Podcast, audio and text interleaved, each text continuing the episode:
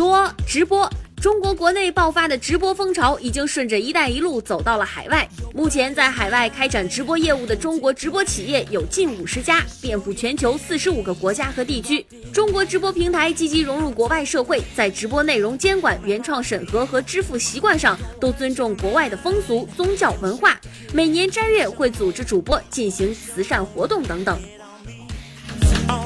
我觉得这个事儿呢挺好。啊，因为直播呢，在国内已经很火了，现在呢，开始就是走向国际，向国外直播。但是要提醒那位那些主播们，那些直播的主播们，请记住，面向外国的朋友直播，你所代表的是中国这个国家。所以说呢，我希望大家可以积极的在通过直播呢，去宣扬我们本国的一些优秀的传统文化，对吧？让所有的朋友啊都喜上喜欢上我们这中国文化。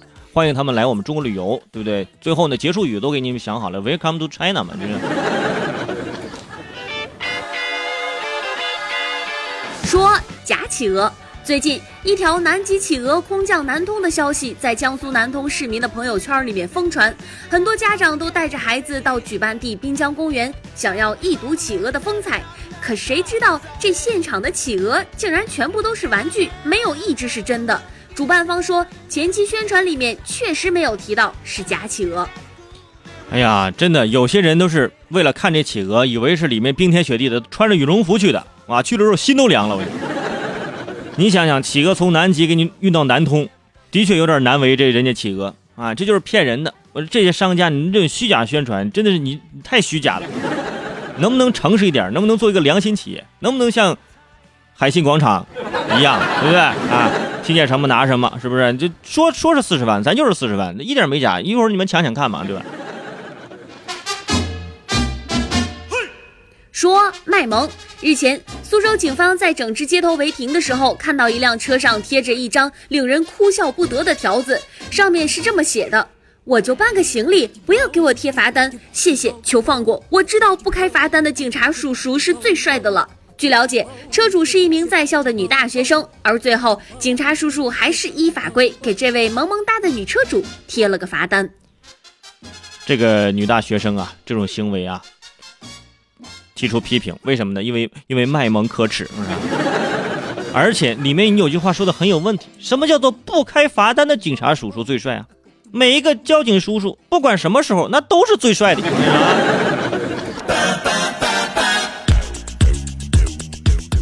说迷路。十九号上午，杭州临安玲珑街道，一名三岁的小女孩迷路了，站在路旁哇哇大哭。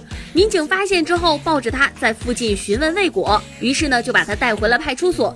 就在警方扩大查找范围的时候，有一名女子赶到报案，说自己的女儿不见了。信息一对比，她就是这个小女孩的妈妈。原来小女孩第一天上幼儿园不适应，趁着老师不注意溜了出来，结果迷路了。我跟你说，这孩子以后能成大器，是不是？刷新了逃学的记录，三岁逃学，四岁旷课，五岁称霸幼儿园。我跟你说，也是提醒各位家长，如果说孩子还太小啊，真的就是还不太能管，不太好管的，咱在家里咱再待一年再送去幼儿园。有的时候年龄太小去了之后，那幼儿园也头疼，一转身孩子不见了，人老师吓一跳啊。说。熊猫血，武汉四十岁的动车机械师于宙拥有珍贵的 Rh 阴性 AB 型熊猫血。从第一次献血至今二十年里，他无偿献血了近八千毫升，相当于普通成人全身血液量的两倍。为此，他二十四小时开机，随叫随到，更是远离烟酒。他说：“要是喝了酒突然要献血，那可是人命关天的事儿。”为什么跟这种血叫熊猫血？因为非常的珍贵。但是我觉得这位大哥他所做的这件事儿，真的也非常值得我们去珍惜。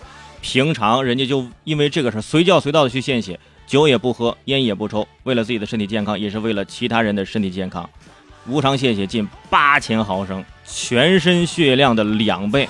所以各位朋友提醒你们也是啊，如果说这个身体条件允许的情况下呢，咱也可以去做点好事儿，咱也可以去看看这个无偿献血。寻老伴儿，郑州的陈阿姨因为患了更年期综合症，导致行为异常，十分健忘，每天都坐公交车四处转悠，常常迷路。老伴儿杨叔叔在他的挎包内衬里面缝了一个定位器。最近他在公交车上找到迷路的陈阿姨时，陈阿姨喊出他的名字，还冲着他说：“我可想你了。”因为医生说强行限制行动自由不利于病情的康复，现在杨叔叔就把每天找妻子当做年轻时候接他下班一样。圈主，我觉得好浪漫哦。本来的确是挺浪漫，怎么让你一说，感觉哎。所以说陪伴嘛是最长情的告白。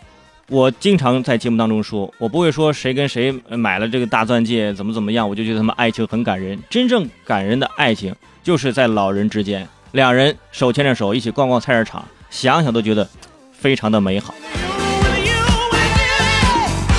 当然了，也提醒那些做儿女的，是不是？咱也不能把这个所有的这个这个时间呢，都忙于自己的工作，也回家呢陪陪自己的爸爸，陪陪自己的妈妈。